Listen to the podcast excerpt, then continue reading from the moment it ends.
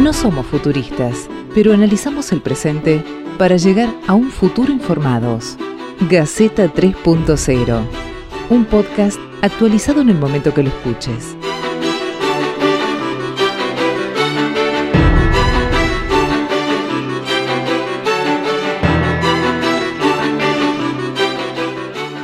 Bienvenidos, este es el 14 episodio de Gaceta 3.0, este podcast que estamos haciendo amigos periodistas de todo el país con invitados, tratando de hablar, de vislumbrar, de analizar lo que nos está pasando en medio de la pandemia, que una vez que empezamos a analizar en todos los lugares donde tocamos, resulta que esta pandemia nos viene complicando en muchos lugares. Hemos hablado de educación, hemos hablado de seguridad, de economía, hemos hablado del problema que tienen las mujeres, el problema del ambiente y hoy vamos a hablar de la crisis habitacional que no es nueva, no es un problema que nos haya traído la pandemia, pero seguramente por distintos factores lo ha agravado y eso vamos a conversar con nuestros especialistas de hoy.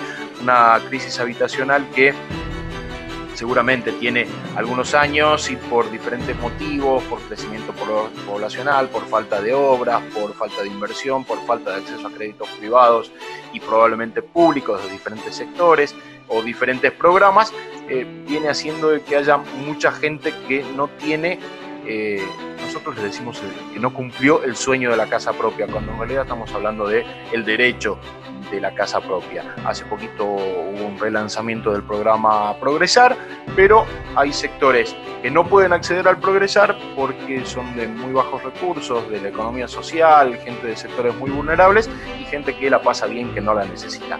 Así que bueno, vamos a hablar un poquito de todo esto en este episodio de Gaceta 3.0. Futuristas. No, analizamos el presente.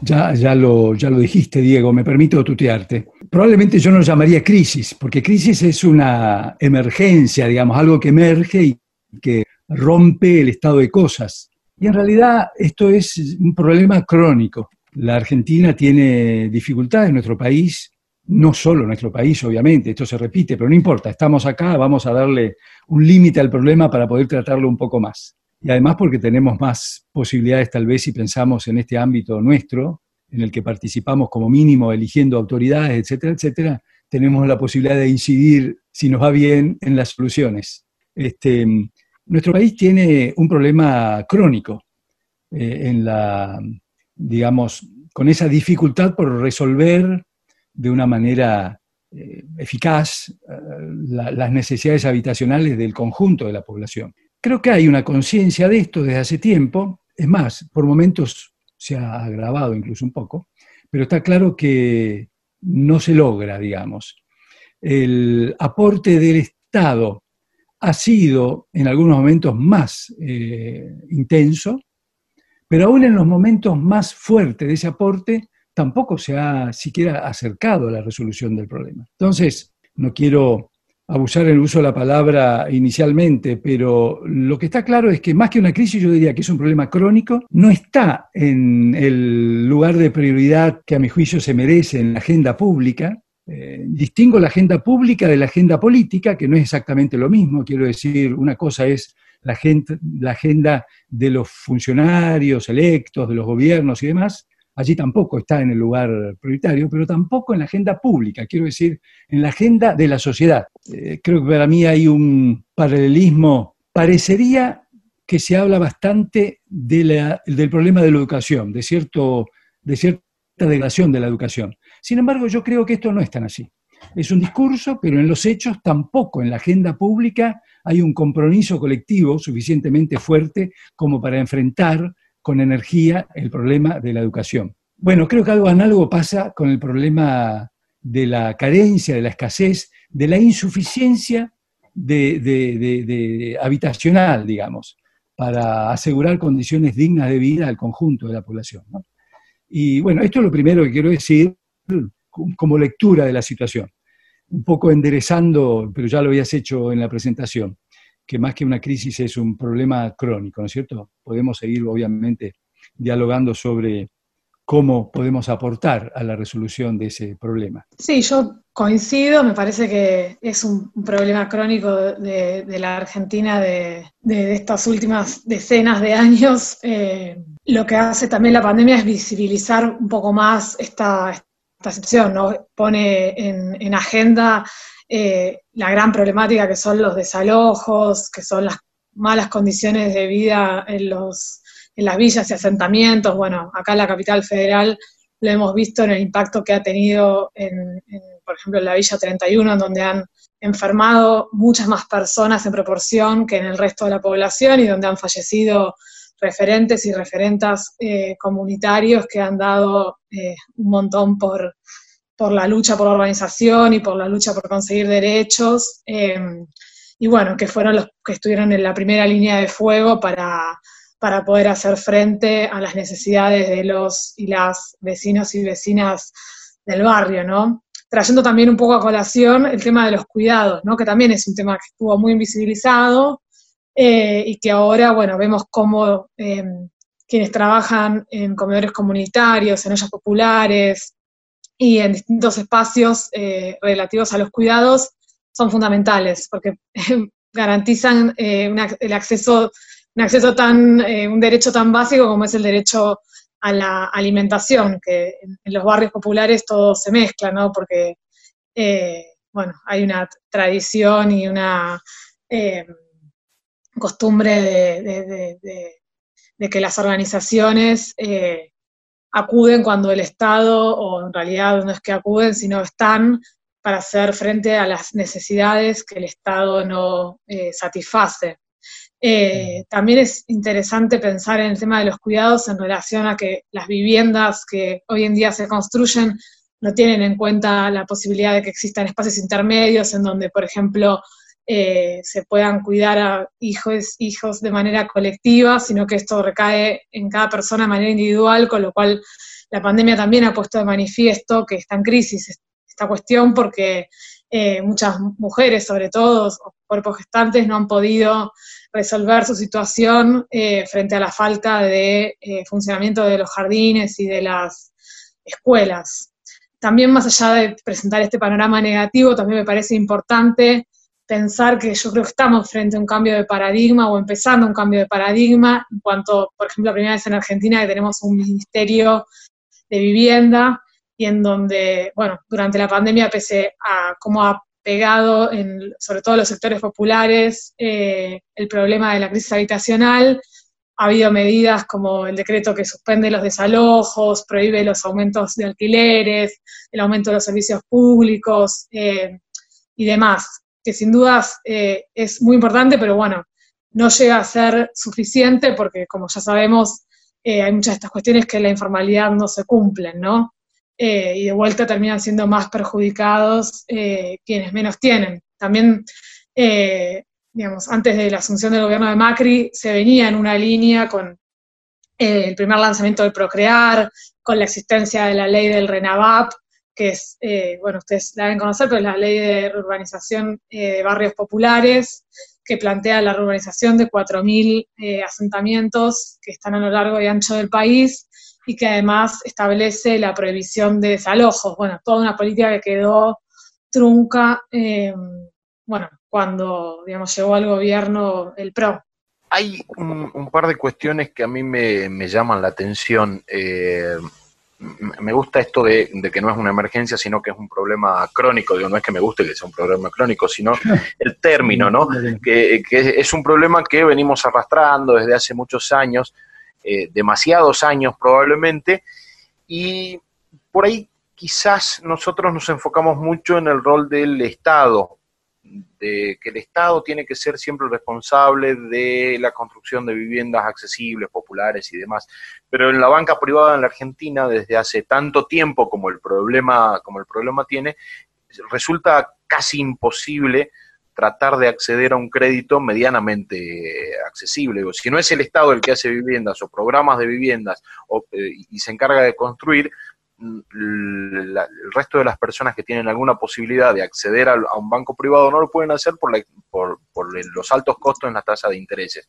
Entonces eso vuelca un montón de otra gente que tiene posibilidades o podría tener posibilidades, vuelca un montón de gente a seguir reclamándole al Estado por el derecho, del, el, derecho de la casa.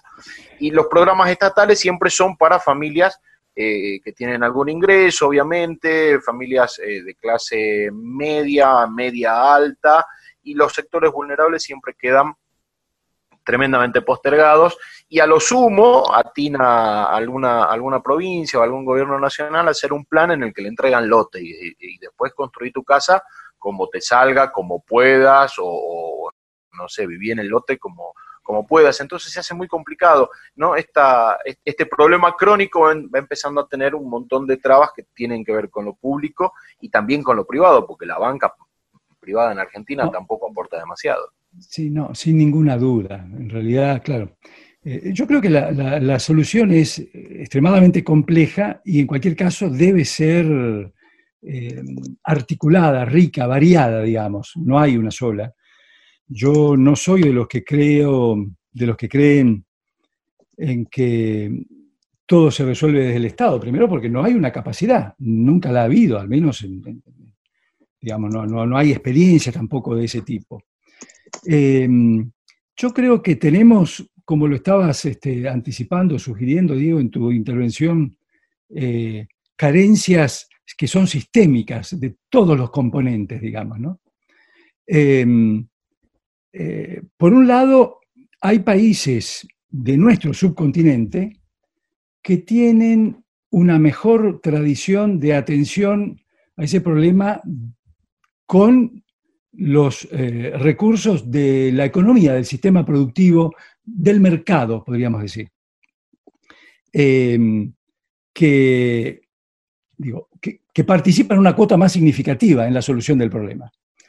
Em, acá, a ver, ¿cómo ponerlo? el objetivo sería que toda familia, todo grupo cohabitante pueda tener acceso a una vivienda digna digamos, en función de sus necesidades eh, y, con el mínimo de confort, de seguridad, de sanidad, etcétera, lo que sabemos. Más o menos podemos, estaríamos de acuerdo, creo, cuáles son las condiciones mínimas de, habitabilidad.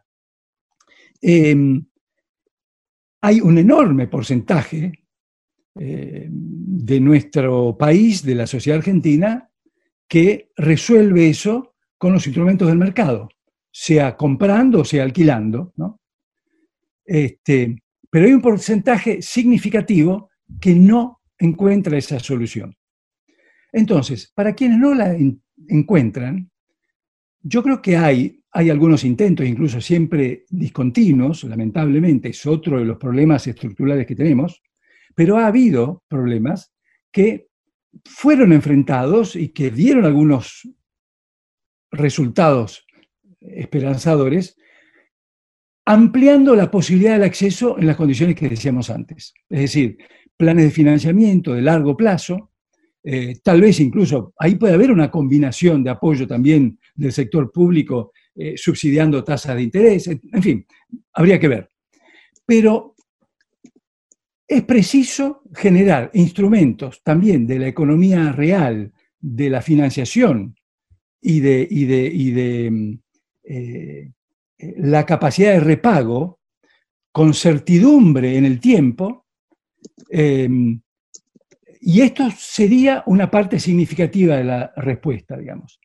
Por otra parte, el Estado debería tener también políticas eh, de provisión para los sectores menos capacitados de acceder, con más dificultades para acceder a ese mercado mejor funcionante, Em, en términos de subsidio, tampoco tiene que ser necesariamente en propiedad. Hay muchas experiencias en el mundo. Es cierto que la idiosincrasia argentina, tal vez por la eh, inmigración, etcétera, etcétera, reivindica muchísimo la propiedad, pero hay muchas soluciones en países de Europa Occidental en el que la solución pública es una vivienda en uso, no, este, no en propiedad. Em, entonces, evidentemente, en los dos grandes sectores habría que producir, hay que producir, y se sabe que esto hay que hacerlo. Em, ahora, hay algo hay que producir cambios, digo, para poder mejorar la respuesta sistémica al problema de la carencia. Ahora, acá em, yo creo que a mí me interesa señalar un problema que no es exactamente este, pero que está un poco conteniendo al problema entero y, de alguna forma a estas dificultades para, para eh, encontrarle mejores soluciones. Em, a veces los argentinos actuamos como si tuviésemos un Estado rico. Em, tenemos un problema de comprensión serio si creemos que esto es así. Entonces, por eso también lo que decías, Diego, hace un rato, acerca del Estado, em, todo parece que se le pide. Bueno, hay una demanda de bienes y servicios públicos para un Estado que no está en capacidad de producirlos, en la cantidad y la calidad necesaria. Entonces, em, creo que deberíamos asumir que es del interés de la colectividad para encontrar soluciones a este tipo de problemas y a muchos otros, que también haya un panorama de generación de riqueza en el largo plazo. Las discontinuidades de las políticas económicas, un estado de muchos años de em, eh, crecimiento prácticamente nulo, con muy poca variación, pero muchos años, probablemente una década con muy poca variación. En el promedio es una década. Si el Producto Bruto está prácticamente estabilizado desde hace una década. Em, esto significa, entre otras cosas, una capacidad de, una finanza del Estado eh, casi permanentemente en rojo, con contadísimas excepciones.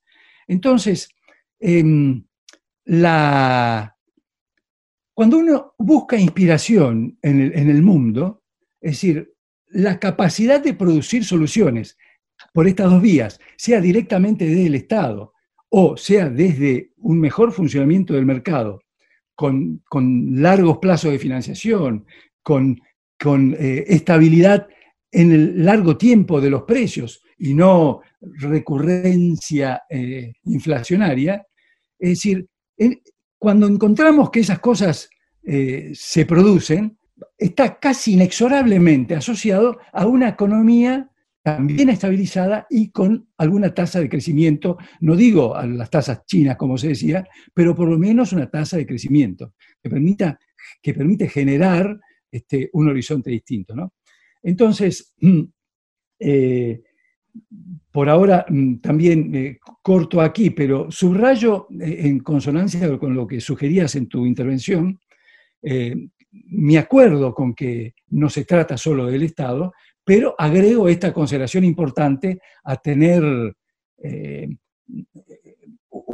un orden macroeconómico, a mi juicio, es condición necesaria para poder tener políticas consistentes desde el Estado y desde la economía, desde el mercado, en pos de una resolución, un avance en la resolución. Esto no es una cosa que se resuelve de la noche a la mañana, ni siquiera en un periodo gubernamental, pero es prioritario tener objetivos de largo plazo para que pueda haber políticas de largo plazo consistentes con la situación económica general.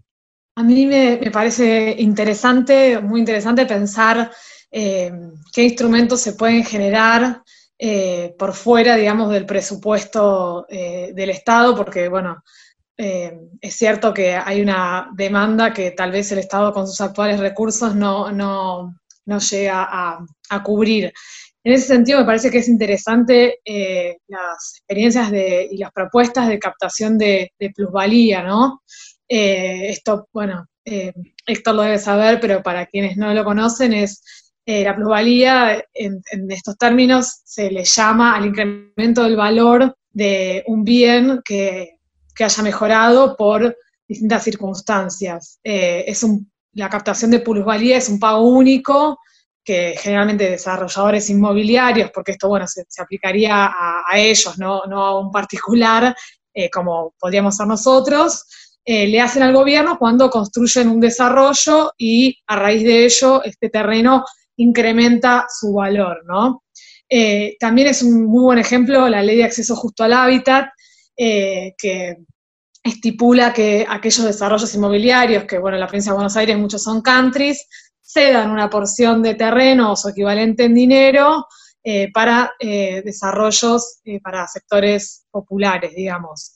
Si bien yo creo que el Estado igualmente es el regulador del mercado, ¿no?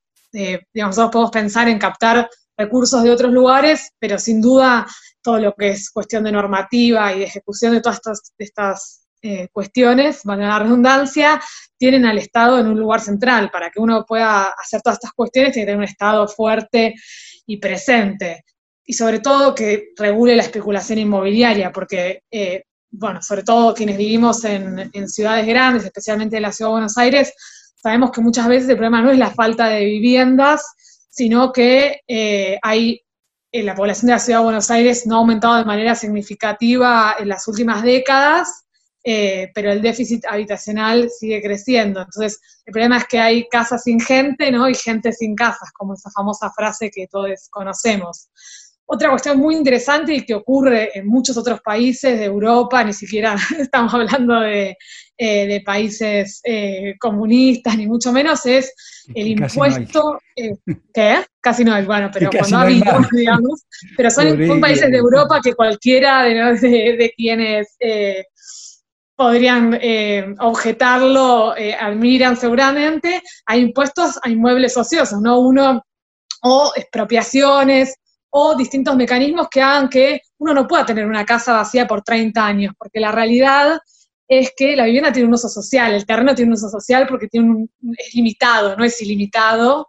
Entonces, eh, no puede ser que haya empresas que concentren grandes cantidades de terrenos y especulen en el mercado inmobiliario para pensar que dentro de 20 o 25 años esas tierras van a evaluarse en un montón de dinero y ellos las tengan ahí mientras haya gente que duerma en la calle, esté hacinada en eh, barrios populares eh, y demás. Entonces nosotros tenemos que empezar, tener que empezar a pensar a la vivienda como un bien de, uso y no de cambio, ¿no? Como a veces, como decía Héctor, está en la mentalidad argentina de, bueno, la propiedad del ladrillo y tener la seguridad de la casa propia y demás, que eh, es una cuestión y que uno lo puede entender cuando estamos hablando de individuos, que pero bueno, cuando estamos hablando de empresas o mega empresas que eh, tienen terrenos ociosos durante muchísimo tiempo, eh, sabiendo que el día de mañana van a poder hacer mega desarrollos eh,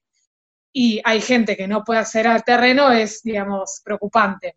También me parece interesante pensar en que la propiedad no es la única solución a veces, que también hay un montón de países en todo el mundo y también en Europa que no tienen esta cuestión tan arraigada de la propiedad y que se pueden establecer otras, otros mecanismos como el comodato, el usufructo vitalicio eh, y, la existencia de viviendas estatales en donde haya personas que puedan vivir, personas que por ahí no tengan interés en acceder a una propiedad o, personas, o, que estas eh, viviendas, como, como ocurre en otros países, puedan regular un poco el mercado inmobiliario, porque si hay, por ejemplo, un alquiler social o viviendas, eh, digamos, eh, que se den en comodato, digamos, en préstamo, eh, disminuye la presión hacia de los inquilinos, digamos, por alquilar, o disminuye, digamos, la cantidad de inquilinos dispuestos a alquilar a los precios exorbitantes que muchos propietarios pretenden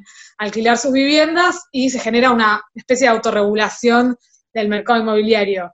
Hace poco tiempo se sancionó una ley de alquileres que es sin duda un avance, pero bueno, creo que todavía nos falta recorrer un, largo camino. Y también una cosa que me, gustaría decir es que también a veces cuando el Estado intenta pensar en otras modalidades de tenencia, siempre intenta pensar con los sectores populares, que son quienes están más desprotegidos. Entonces, obviamente que sea una, una persona que jamás en su vida tuvo una vivienda y que le, le cuesta mucho pensar que puede llegar a tenerla, por lo que vos decías, Diego, en relación a los créditos y demás, la dificultad de acceder a un crédito, eh, obviamente que esa persona no va a querer tener la inseguridad que puede llegar a implicar o que puede sonar que es un comodato o un usufructo vitalicio, eh, sino que esto debería ser también pensado para los sectores medios o una persona de un sector popular que dice, bueno, yo el día de mañana le quiero dejar a mi hijo, a mi hija algo. Entonces, bueno, todas estas cuestiones son cosas que para mí se deberían empezar a pensar eh, y que son, que van por fuera de la propiedad, que también eh, hacen que el Estado se tenga que encargar de esos edificios y, que tenga que quedarse en los consorcios y que no como ocurre en muchos lugares, eh, la vivienda municipal o la vivienda de interés social sea una vivienda degradada, con problemas en, en los edificios y demás. Y otra cuestión fundamental es que en los lugares donde se urbanicen villas, eh, queremos que se lleve a cabo, digamos, todo lo que eh, eh, está establecido en la ley del, del eh, se tienen que también tomar medidas para que no haya gentrificación, o sea, que no haya esto que pasa en las grandes ciudades, en donde, en lugares en donde el Estado termina abandonando, se vayan, se expulsa a los sectores populares, que se terminen yendo, se tengan que terminar yendo hacia la provincia por no poder costear la vivienda y que la capital sea solamente eh, para unos pocos, ¿no? Porque aparte estas personas que viven en la ciudad trabajan en la ciudad, con lo cual el hecho de que se vean expulsadas de la ciudad, además de vulnerarles su derecho a la vivienda, a la radicación y demás, eh, vulneran otras cuestiones relativas a que tienen que viajar más tiempo para poder acceder a sus trabajos y demás. Entonces, el establecimiento, por ejemplo, de, zonas especiales de protección, como existen en, algunos municipios de Brasil, eh, permitiría que, por ejemplo, el día de mañana, en los terrenos que están siendo hoy urbanizados de villas o en barrios como ha ocurrido o está ocurriendo con Saltelmo, como ocurrió con Palermo, eh, no se termine desplazando a los sectores populares porque no pueden pagar los servicios o porque no pueden acceder a los comercios a los que tradicionalmente accedían o porque, como ocurre en la zona de la Boca, son desalojados de inmuebles que hace eh, decenas de años a nadie le interesaban y ahora les empiezan a interesar porque, bueno, eh, se va expandiendo, digamos, eh, los sectores que les le interesan al mercado inmobiliario en la ciudad.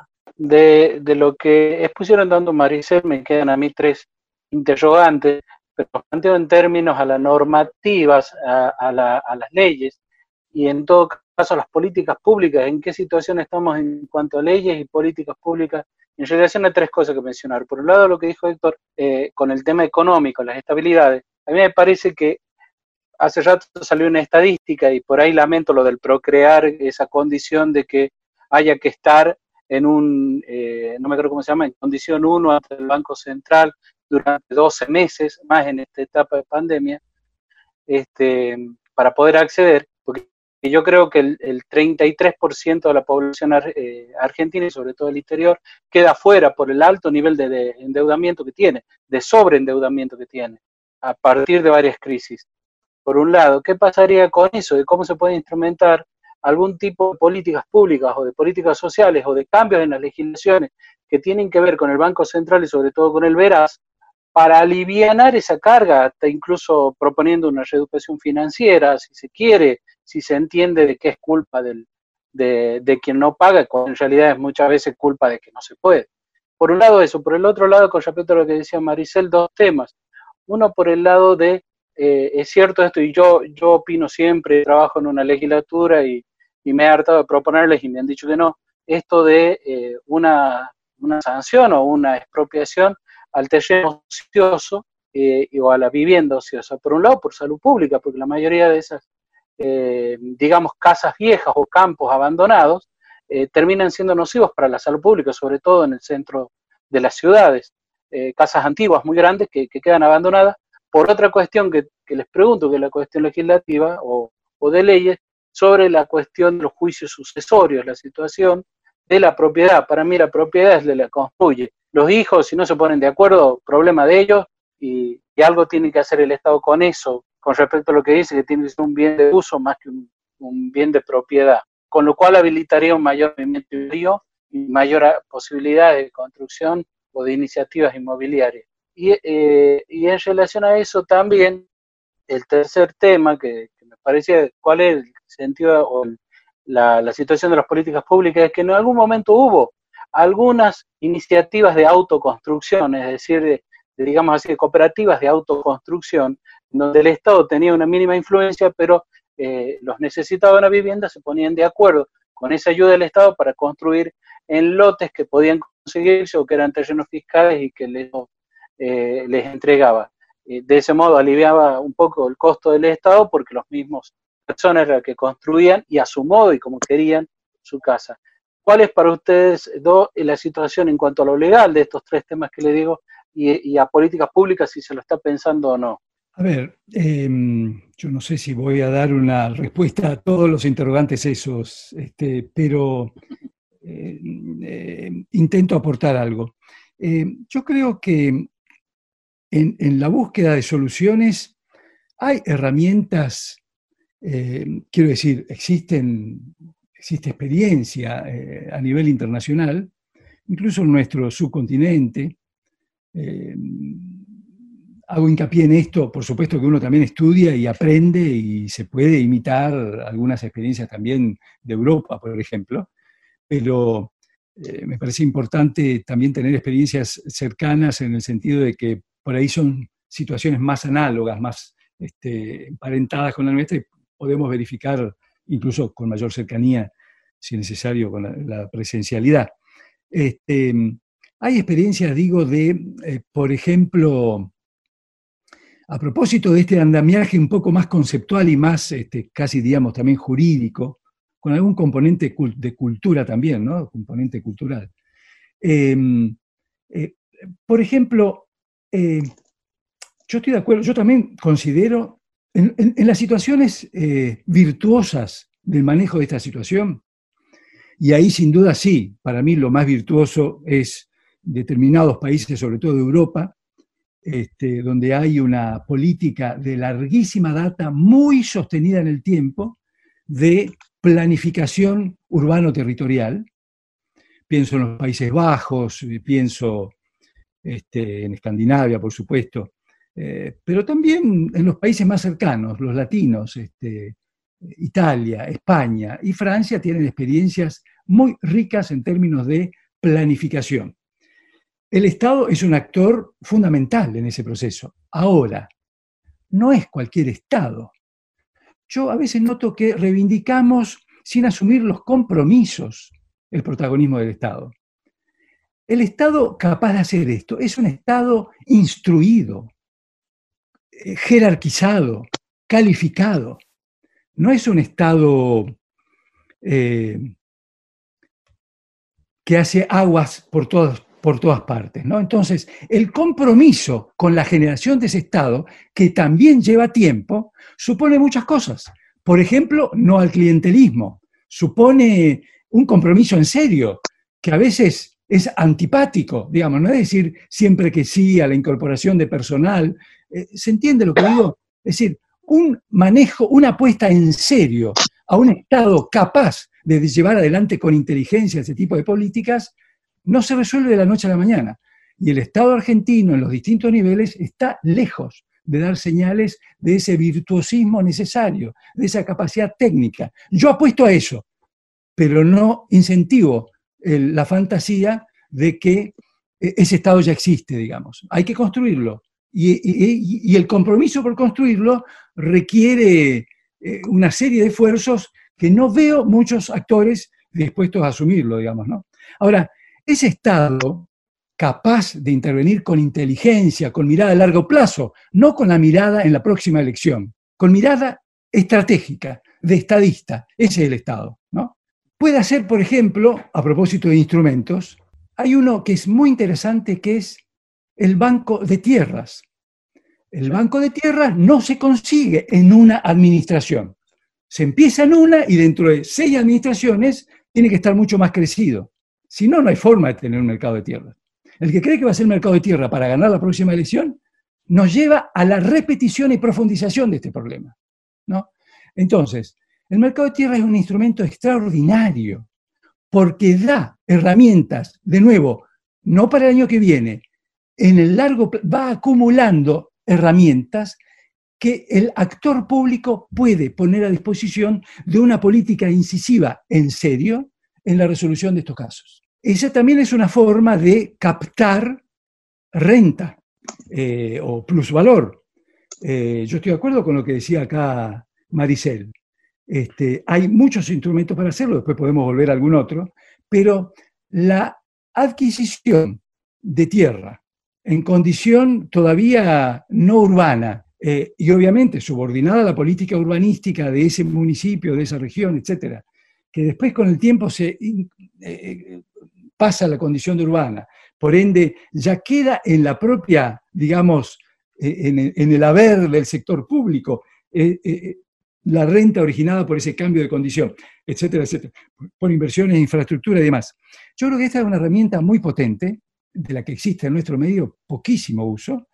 Aquí localmente, eh, donde hace mucho se trabaja estas cosas y siempre con una buena, ya hace varias décadas, una buena articulación entre la academia y, los gobiernos locales, en particular el de la ciudad de Rosario. Eh, no quiero idealizar la experiencia, pero hay algo de positivo que en el contexto nacional es valioso, hay que decirlo. Este, acá se ha hablado más de una vez, pero no se ha concretado todavía nada en este sentido. Eh, yo creo que estas son herramientas realmente innovadoras eh, y retomo un poco el tema de la captación de plusvalor. Yo efectivamente creo que es, esto es posible y deseable. Eh, creo que por el lado la estructura impositiva nuestra también es bastante atrasada. Es interesante, un poco en sintonía creo con algo que decía Maricel, yo diría, este, lo voy a decir de manera más burda, digamos, una política urbanística y en particular un, un, componente de la política urbanística al servicio de la producción de hábitat en condiciones cualitativas y cuantitativas suficientes para contener al conjunto de la población, es perfectamente compatible con una economía de mercado. Esto a propósito de, del temor de generar esta fantasía de que entonces eso hace falta una sociedad comunista. Al contrario, creo que estos países que mencioné, que son pioneros en el desarrollo del capitalismo, eh, bueno, del capitalismo a secas, iba a decir de Occidente, pero el capitalismo, este, pienso en los Países Bajos, repito, por ejemplo, este, que son unos, eh, eh, en la actualidad, eh, totalmente exitosos en el plano de la economía de mercado globalizada, y sin embargo tienen un manejo de la cuestión del plusvalor, del dominio de la tierra, de la posibilidad de incidir en el mercado de tierra, digamos, para producir este bien público. El bien público por excelencia, yo diría, es la ciudad. La ciudad es un bien público. Producir ciudad es una tarea carísima, eh, no se financia con el consumo y con el, con el, con, este, el pago de cada uno de los habitantes de esa ciudad. Hace falta un sector público inteligente, instruido y con visión de largo plazo. Eh, y, la experiencia demuestra que esto es posible y que a la larga da enormes resultados. Bueno, en relación al tema de la morosidad y demás, para poder acceder a, la vivienda, bueno, a mí me parece que está mal, me parece que, digamos, que la vivienda debería poder acceder todo el mundo y que en todo caso uno está sancionando doblemente, ¿no? La persona tiene el problema de ser deudora porque, nada, durante estos últimos cuatro años hay mucha gente que sabemos que se, se ha endeudado para poder pagar el supermercado y encima no puede acceder a la vivienda. Creo que, que es un tema que se puede eh, solucionar. Me parece que en general el espíritu del propiedad, por decirlo de alguna forma, ha sido eh, ampliar eh, hacia la mayor cantidad de gente posible el acceso y no restringirlo, así que me parece que es un tema que se podrá ver. Además de que verás es ilegal, pero bueno, con el Banco Central no, nos vamos a meter porque, bueno, ahí obviamente que es otra cuestión. Em, en relación al tema de los juicios sucesorios y demás, el, em, el, Estado, ya sea el Estado nacional o los poderes locales, las administraciones locales, eh, tienen eh, poder eh, de expropiación, digamos, existe una ley nacional de expropiación, la base de la expropiación, digamos, hablando en términos jurídicos, es la misma, o sea, uno tiene para poder expropiar, tiene que tener una ley que declare la utilidad pública de un determinado bien, que en este caso si fuera destinado a vivienda, me parece que nunca nadie podría cuestionar eh, que esto es una utilidad pública, eh, y una indemnización, ¿no? Obviamente, porque toda expropiación conlleva una indemnización. Acá a mí lo que me parece es que eh, lo que debería haber es voluntad política. las leyes están, o sea, hay una ley nacional, la Ciudad de Buenos Aires tiene su ley, cada provincia debería, entiendo, tener su propia normativa en, este respecto. Y bueno, después está eso, la, voluntad de ir por esos terrenos, por esos inmuebles. Pero bueno, sí, obviamente la, normativa, la base normativa está. Después, obviamente, que cada programa de vivienda y demás contiene además, eh, debería estar llevado a cabo por una ley y demás, pero eh, pero, pero existe la base y la constitucionalidad de, esa ley no podría ser cuestionada porque se basa en, esto, en, otra ley que es la ley de expropiación y en un instituto de como es la expropiación, que digamos ha sido muy desarrollado por la jurisprudencia, la doctrina y demás. Em, por otro lado, en relación al tema de las cooperativas, a mí me parece muy interesante esto, eh, yo, perdón, a veces peco de hablar de la Ciudad de Buenos Aires porque la realidad es que eh, es donde trabajo en estos temas y donde más conozco, pero a mí me parece que es fundamental, porque como hablábamos antes de empezar el programa, el hecho de que eh, las personas puedan construir su propia vivienda genera un, ¿cómo decirlo?, como un apego o, un, o algo con ese, ese hábitat que se construye que es irreemplazable.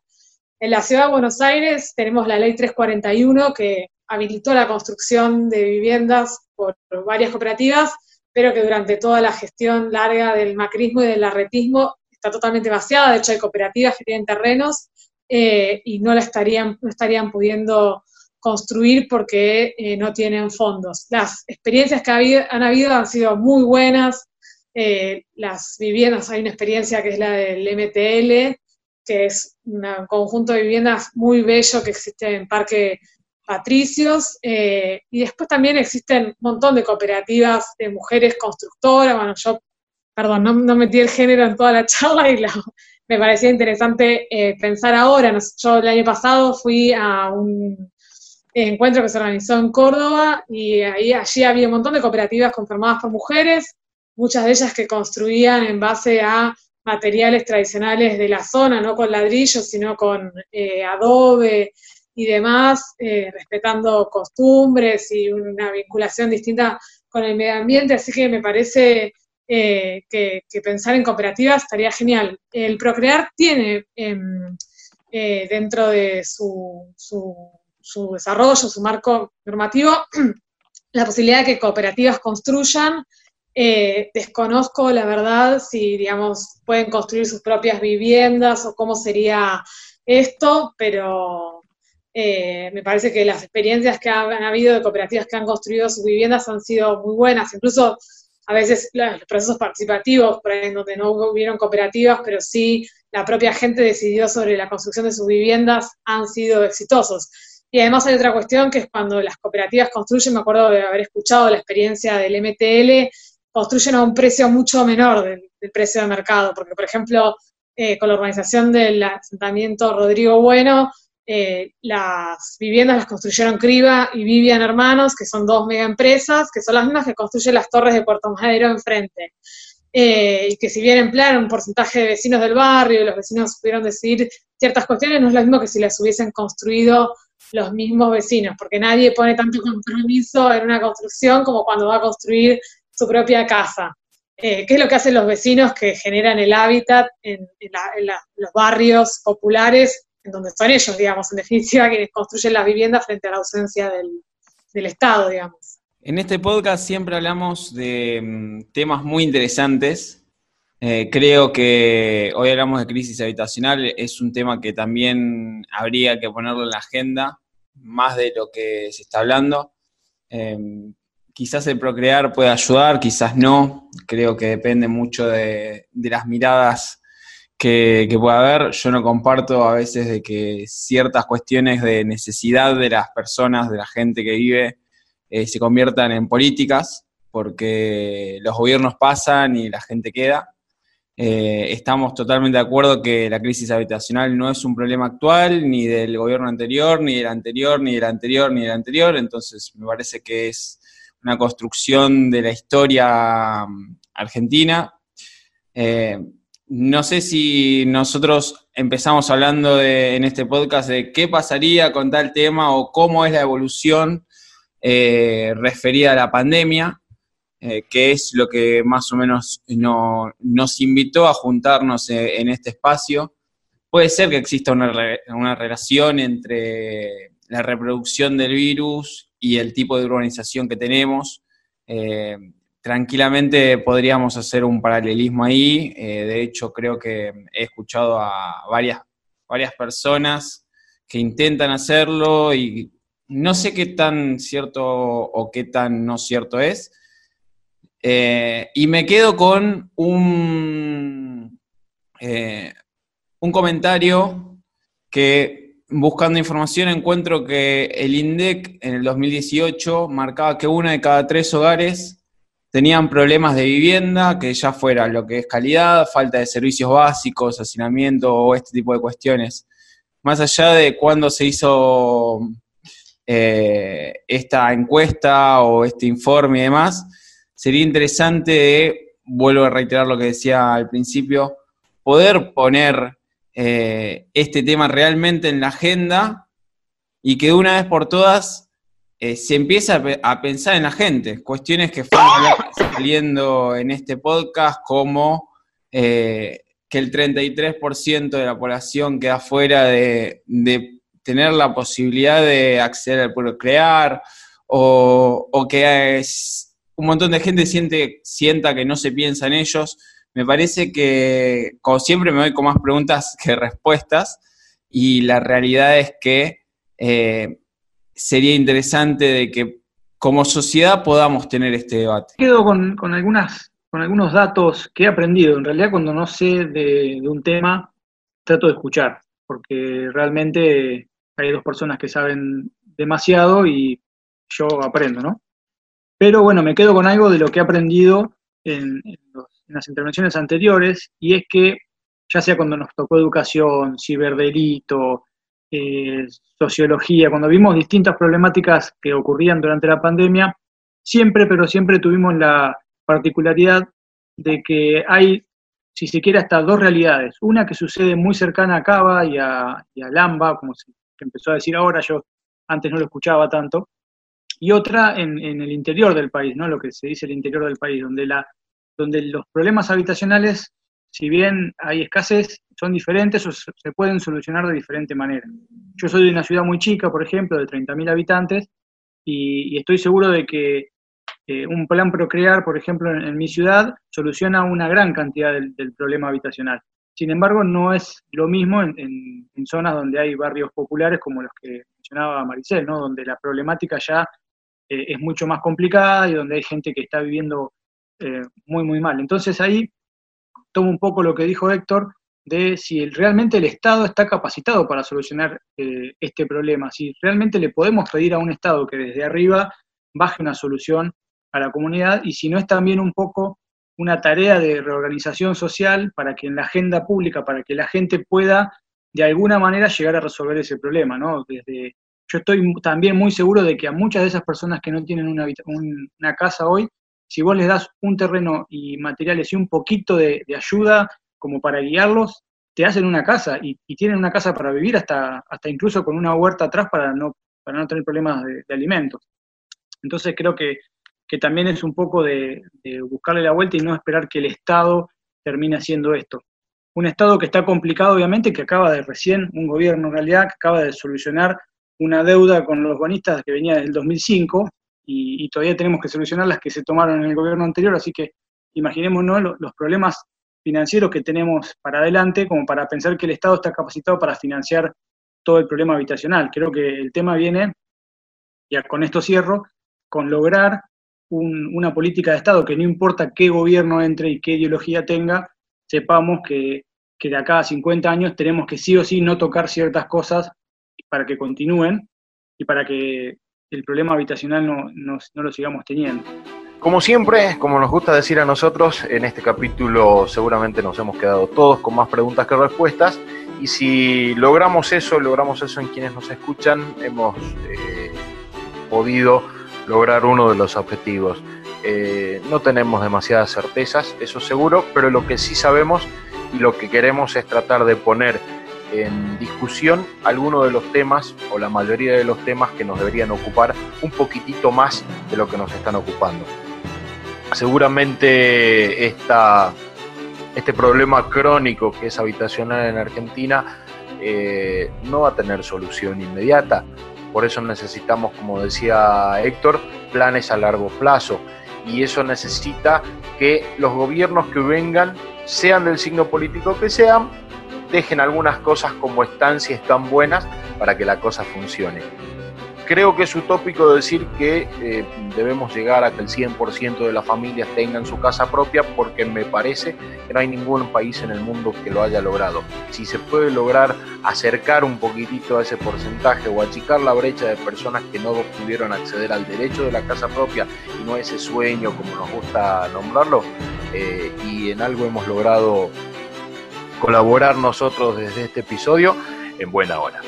Y así nosotros nos vamos a despedir del 14 episodio de Gaceta 3.0, este podcast en el que siempre decimos lo mismo, no somos futuristas, pero estamos tratando de hacer algo para eh, planificar o ayudar a ver si podemos tener todos un futuro mejor. En este episodio han participado como invitada Maricel Peisojovic, ella es abogada, está haciendo una maestría en urbanismo y es integrante del Espacio Lema, que entre otras cosas es una organización que se ocupa de temas habitacionales con perspectiva de género. Ella es de Ciudad de Buenos Aires. Ha participado también Héctor Floriani, es eh, ex rector de la Universidad Nacional de Rosario, ex decano de la Facultad de Arquitectura, Planificación y Diseño de la Universidad de Rosario, arquitecto urbanista, doctor en Planificación Territorial, profesor titular investigador del CONICET. También estuvimos desde Catamarca, Sergio de la Colina, periodista, desde Provincia de Buenos Aires, en Dolores, Silvio Vitarela, desde Ciudad de Buenos Aires también Norberto Beto Sánchez y desde Salta, quien les habla Diego Comba y nos escuchamos, nos vemos, nos hablamos en el próximo episodio de Gaceta 3.0. Gracias a todos.